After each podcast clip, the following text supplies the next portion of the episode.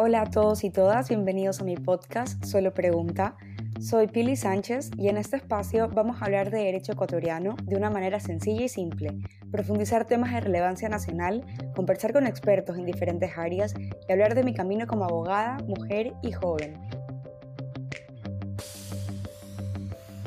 Hola, hola a todos, ¿cómo están? En el capítulo de hoy, este es nuestro segundo capítulo del podcast y vamos a hablar con una invitada muy especial, alguien que realmente admiro muchísimo. Tiene una trayectoria activista en la ciudad de Guayaquil de mucho prestigio. Para las que no lo conocen, ella es Valesca Chiriboga, es una de las personas que está atrás de Aborto Libre Guayaquil y realmente creo que este tema es muy importante porque los embarazos no planeados y el aborto son experiencias que son compartidas por mujeres en todo el mundo y ocurren independientemente del nivel de ingresos del país o de la región o del estatus legal del aborto. Esto quiere decir que se da en casos donde el aborto está permitido o está legalizado o no. Aproximadamente hay 121 millones de embarazos no planeados que ocurrieron durante el año 2015 al 2019 y esto es más o menos el 61% de estos terminaron en un aborto. Nos demuestra que simplemente se quiera legalizar o no, o esté penalizado o no, el aborto es algo de que va a ocurrir cuando es fruto de, un embarazo no deseado. Eh, si bien el aborto es ilegal aquí en Ecuador,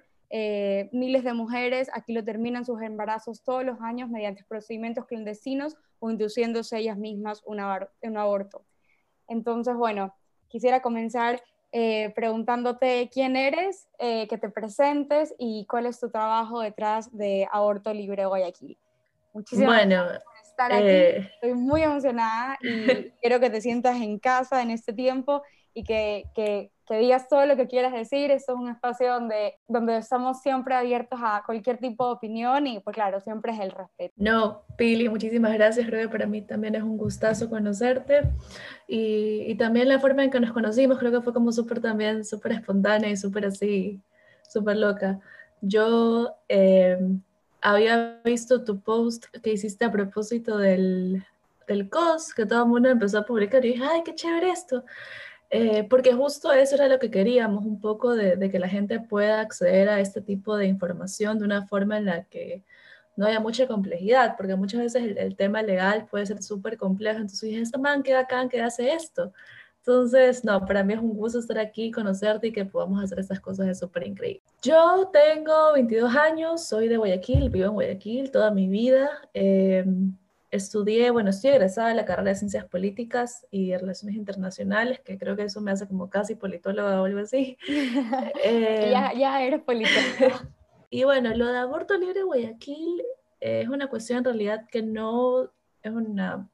fue una idea mía o algo así, en realidad no, fue una cuestión de un grupo de chicas, amigas en realidad, eh, de Guayaquil también, que queríamos hacer algo, pero no sabíamos qué. Y bueno, nace en el contexto, en el año 2018, en el contexto de la marea verde en Argentina, no sé si te acuerdas que ese año estuvo súper fuerte porque en Argentina llegó al Senado el, tema de, de, la legalización del aborto, de la interrupción del embarazo, entonces en ese contexto las cosas se estaban moviendo full, no solamente en Argentina, sino a nivel Latinoamérica. ¿Qué hacemos? ¿Qué podemos hacer por esta ciudad sin saber, o sea, todo lo que se venía. Entonces, bueno, eso es Aborto Libre Guayaquil, así nace y ahora está constituida como una colectiva, una organización no, no, eh, no jurídica, pero feminista, eh, no partidista, eh, separatista en el sentido de que únicamente estamos mujeres y mujeres trans o cuerpos gestantes o, mujeres en capacidad de gestar, personas en capacidad de gestar, porque para nosotras es muy importante que estos espacios sean seguros y al mismo tiempo nuestro objetivo como principal o, macro, por así decirlo, es que más allá de, la despenalización legal,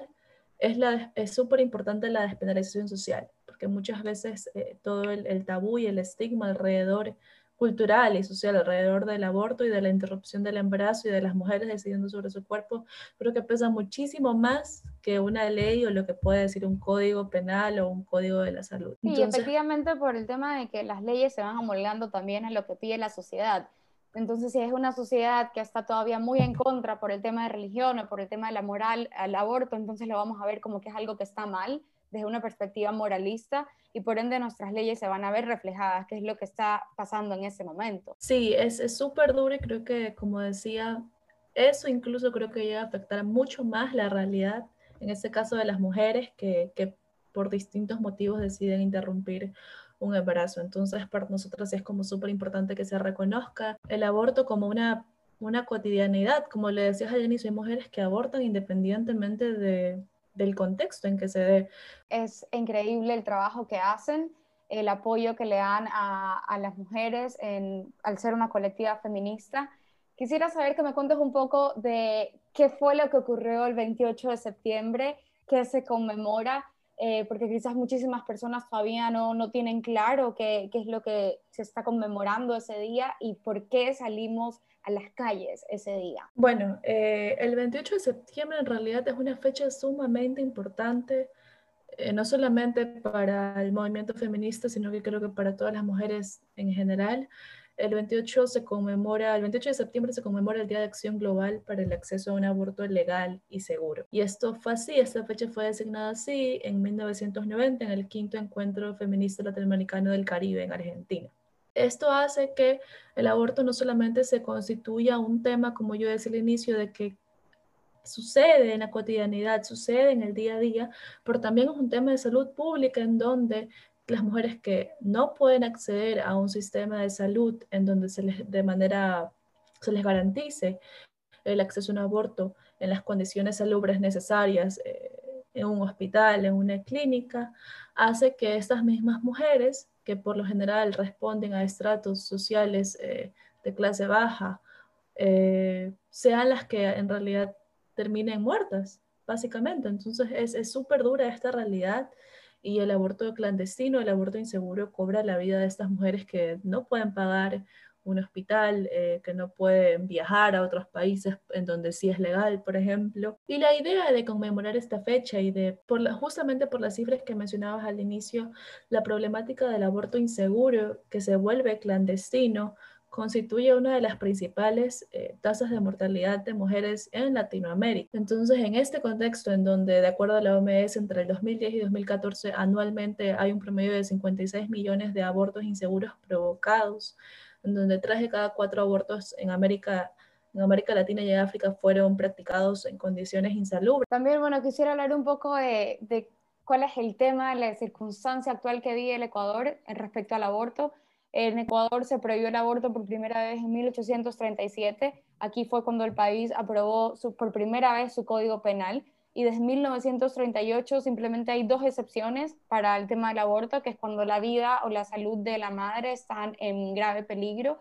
El aborto es la única forma de preservar su vida o de cuidar su vida y también los casos de violación cuando se considera que la víctima, bueno, cuando la víctima tiene una discapacidad mental. Entonces únicamente te dan esas dos vías donde el aborto no va a ser penado como tal, pero a pesar de estas, a pesar de esta situación, eh, los funcionarios de salud registran más de 400.000 abortos entre 2000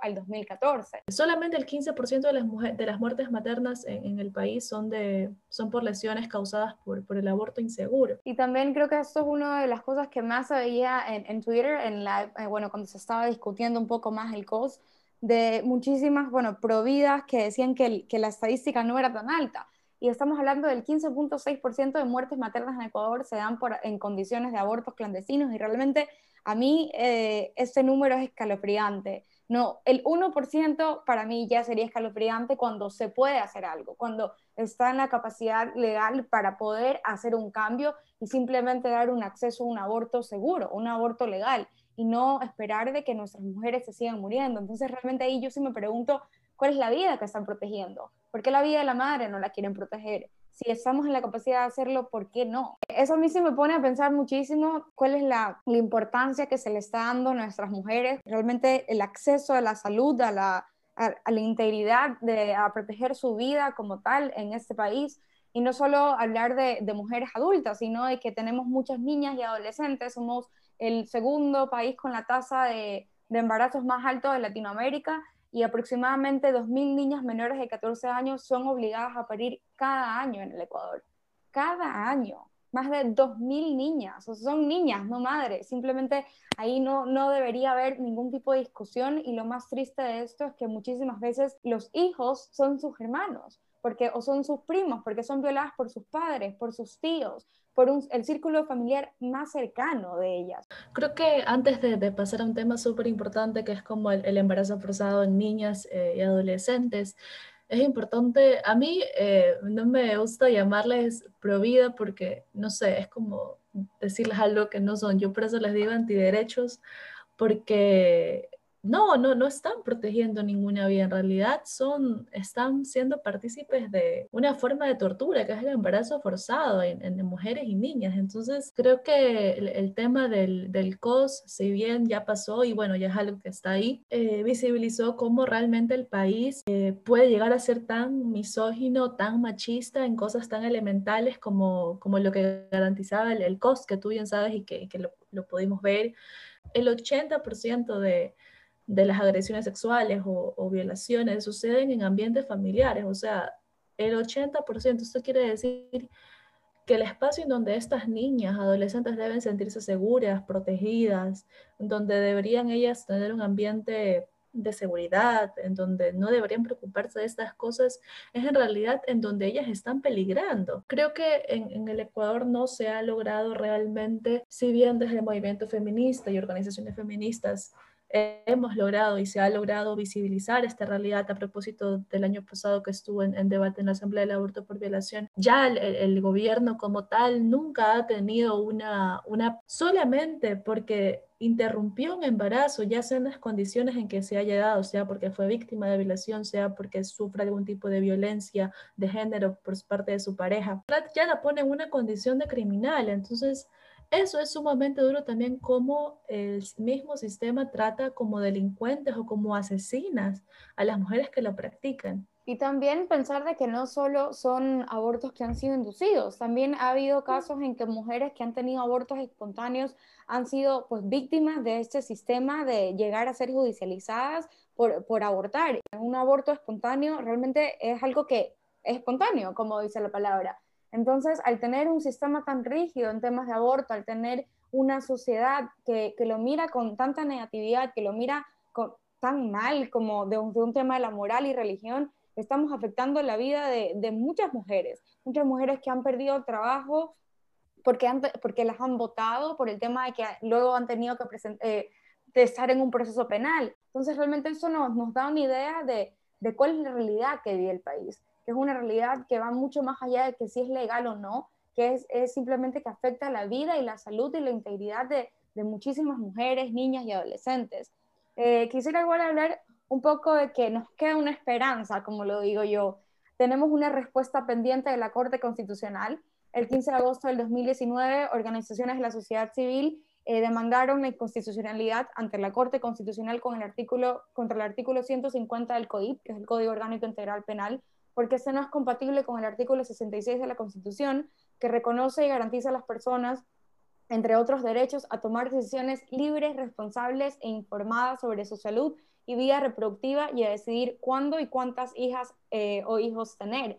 Entonces, esta demanda fue admitida en el 2019, en noviembre, pero hasta la fecha no ha sido resuelta. Entonces, realmente sí tuviéramos que hacer un poco más de presión y de presionar la Corte Constitucional porque en ellos eh, hay una responsabilidad muy grande que pudiera ser una esperanza o una vía para que podamos tener un acceso a un aborto seguro, a un aborto legal también. Cuando se habla de aborto y cuando se habla de los derechos sexuales y reproductivos de las mujeres en el Ecuador, se piensa que solamente es el derecho al aborto y que las mujeres casi que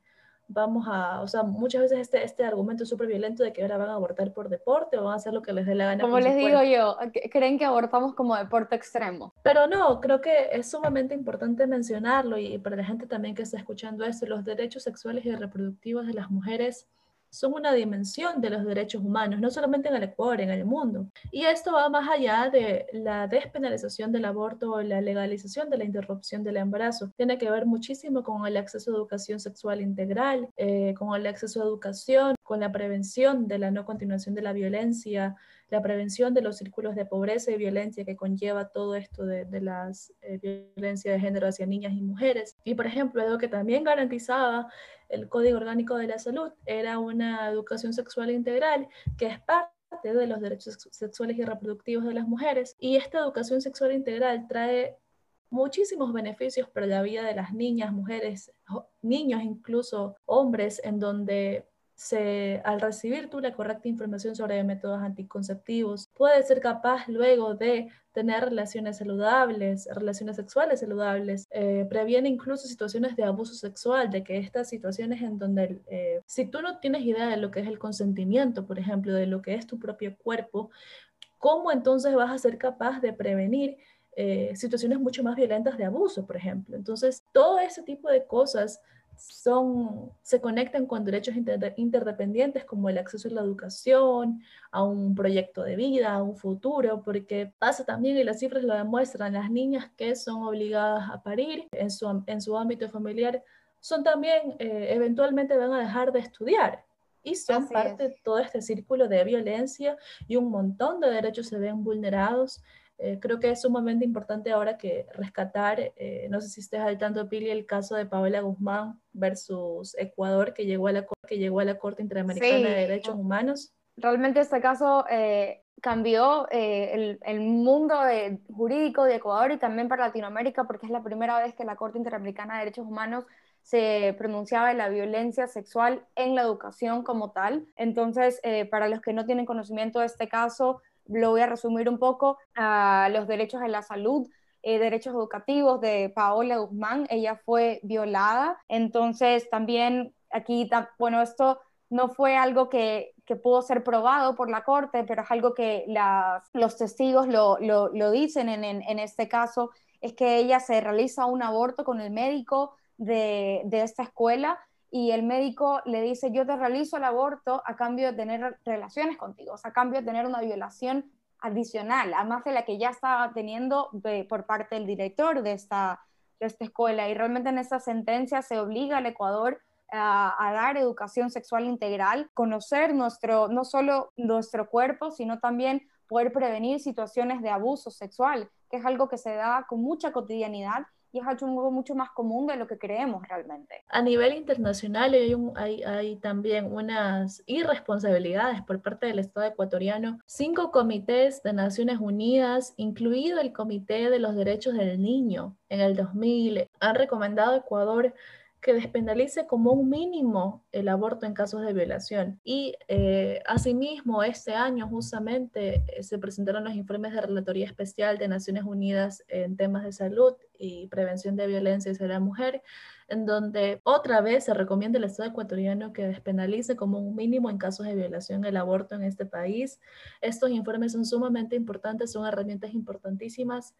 eh, que garantizan eh, y reconfirman estos derechos que, siguen siendo vulnerados en este país. Además, estos informes presentan estadísticas súper duras sí mismo. Solamente del promedio de, 14, de 11 a 14 denuncias diarias que hay en el Ecuador, el 1% llega a sentencia. Solamente el 1%. Muchas veces he escuchado que se dice, ay, pero hay que endurecer las penas a los violadores, hay que, no sé, este argumento de que cadena perpetua, y es como, no, o sea, eso es un populismo penal que en realidad no cambia absolutamente nada. Y si el 1% solamente llega a sentencia, en realidad no se está cambiando absolutamente nada. Es un tema estructural que tiene que ver con el acceso a salud, educación, educación sexual integral, incluso a que los mismos niños, niñas y adolescentes sean capaces de recibir toda esta educación de manera progresiva, es decir, de acuerdo a sus edades. Son, son deudas pendientes que tiene el Estado ecuatoriano y que realmente pareciera que es lejano, pero espero que en algún momento en este país algo cambie. Sí, como lo que tú dices, es un, un argumento muy común realmente que pongamos eh, penas más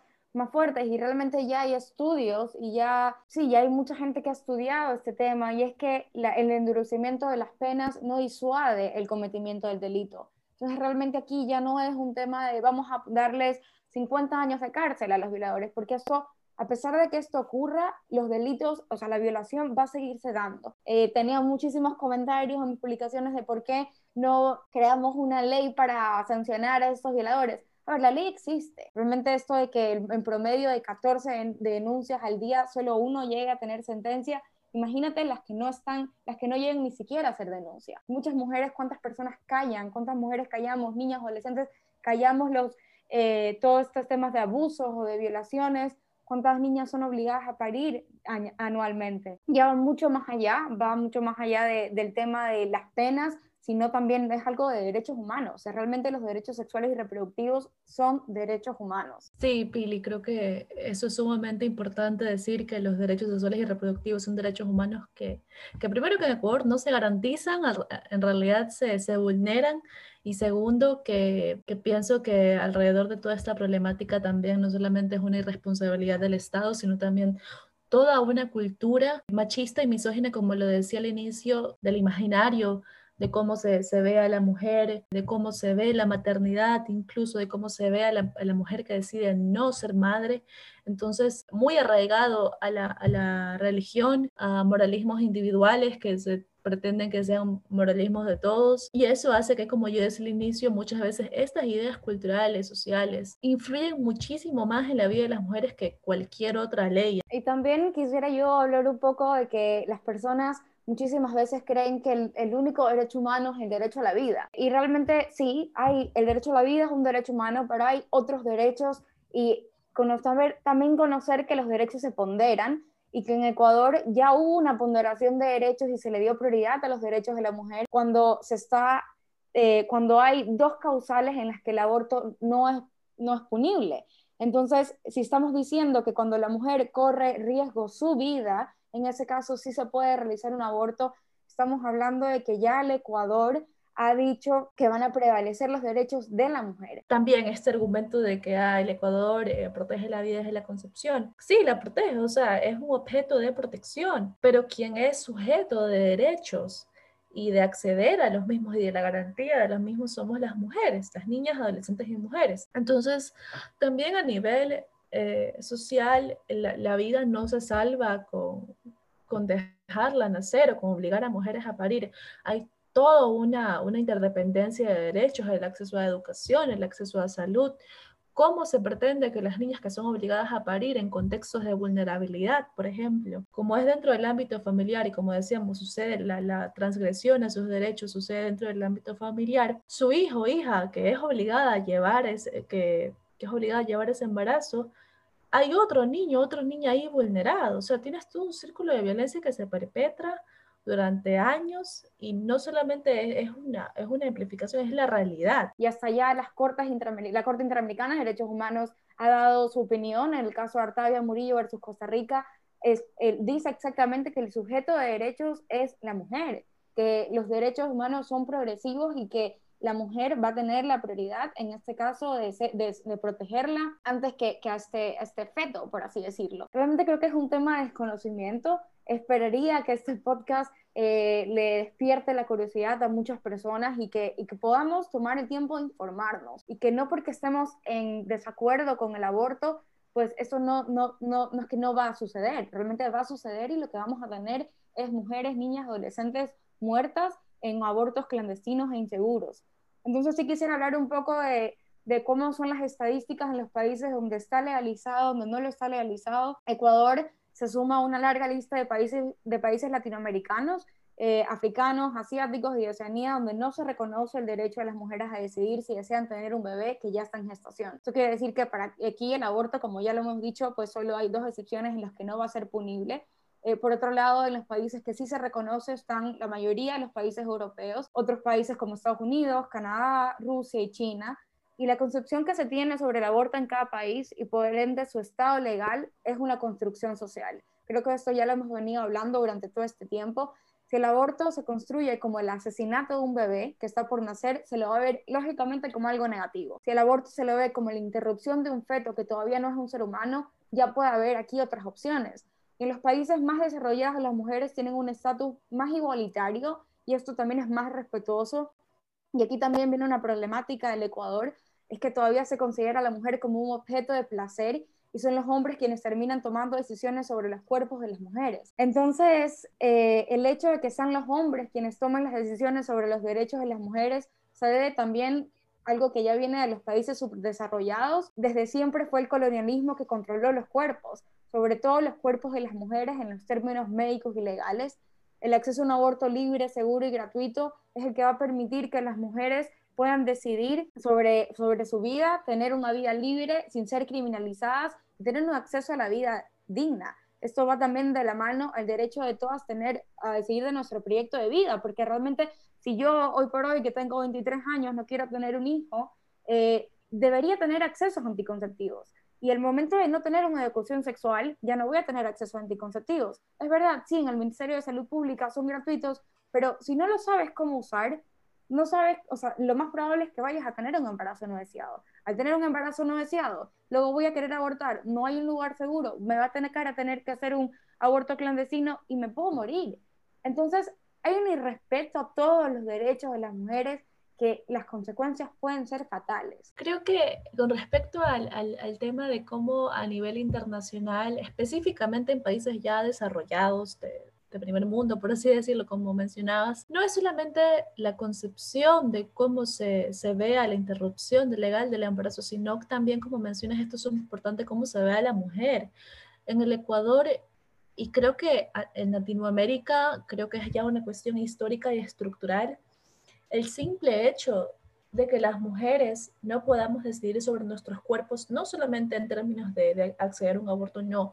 sino cosas tan esenciales como por ejemplo la ropa que usamos, nuestra libertad estética, si es determinada por otros y otras, todo este, todo este bagaje y todo este,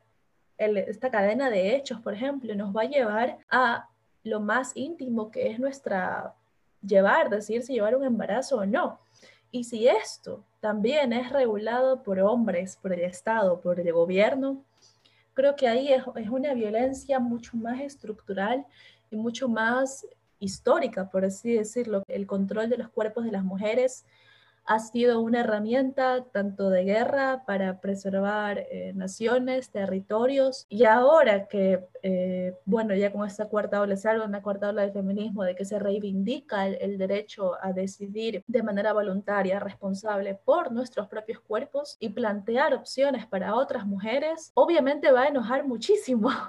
porque, claro, o sea, si, si históricamente nuestros cuerpos han sido considerados objetos, como decías, y ahora que, que podemos también el información es sumamente importante. Por ejemplo, este podcast ya llega a más personas y, wow, cambia la perspectiva. Entonces, sí, creo que los países, también los países en donde se ha logrado legalizar, Canadá es un gran ejemplo, me parece que fue en, 1980, en los 80 en donde de manera libre, sin restricciones, el, el aborto es seguro y gratuito, es decir, es, es, un sistema parte de los servicios de salud. Y también, bueno,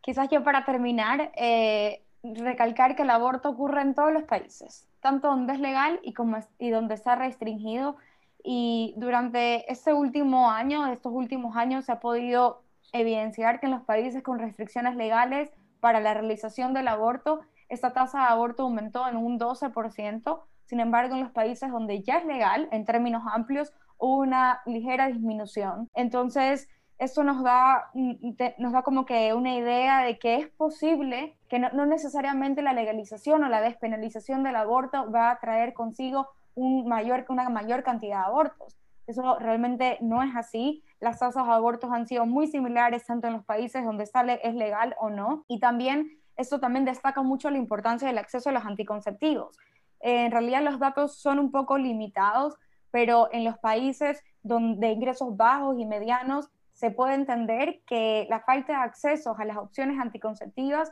y que estas sean asequibles y aceptables, eso también va muy de la mano a, a todo lo que tiene que ver con la salud sexual y reproductiva. Aquí lo que hay es, creo que hay que analizar ya un poco más la situación actual de cada país, ya como tú dices, no solo la despenalización o la legalización, sino también como nuestra realidad, nuestra realidad como Ecuador, cuáles son nuestras cifras, por qué queremos y por qué luchamos por esto y realmente al tener espacios como estos de poder dar información, de poder compartir estadísticas, de poder eh, dejar una semilla de, que las personas puedan ir a investigar un poco más, a leer un poco más de todo lo que hemos hablado en este momento, eh, quizás va, a va a poder cambiar nuestro futuro y en algún momento, y espero que no sea en un futuro muy lejano, podamos tener acceso a un aborto seguro, legal y gratuito, como tú lo dices. Creo que es una cuestión tanto de voluntad política, así como un cambio social estructural que,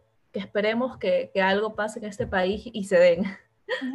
Así es, y bueno, recordar que se nos acercan unas elecciones, es importante y es nuestro derecho y obligación como ciudadanos que de informarnos. Nuestro voto puede cambiar en, en este país, sí puede cambiar el futuro que, que todos queremos, no solo el voto del presidente, sino también el voto de los asambleístas. Importante recordar que el COS puede ser tratado en un año, entonces la elección que hagamos de asambleístas va a depender muchísimo de que si este código orgánico de la salud o cualquier otro código que sea, eh, que sea a favor de los derechos de la mujer, a favor de los derechos sexuales y reproductivos, depende mucho de las personas que estén en ese momento tomando las decisiones. Te agradezco muchísimo este, por estar aquí, por haber aceptado la invitación. Eh, agradezco todo el trabajo que haces. Eh, el 28S vi que fuiste una líder icónica, como decían en Twitter. No, Pili, gracias a ti por, por, por, este espacio. Creo que el, simple hecho de que tengas la iniciativa, no solamente en este tema, sino eh, en, en, diversos temas de, coyunturales de este país. Gracias, Valesca, por, por tu tiempo. Y bueno, le voy a dejar en todas mis redes sociales, eh, también las redes de Valesca, para que la puedan seguir y podamos estar al tanto de toda esta información. Gracias por ser parte de este podcast. Si te gustó este capítulo, compártelo puede que a alguien más le interese. Y si no te quieres perder el siguiente, sígueme en Instagram como arroba Pili Sánchez U y suscríbete. Y recuerda, el derecho ecuatoriano no es complicado. Yo te enseño. Solo pregunta.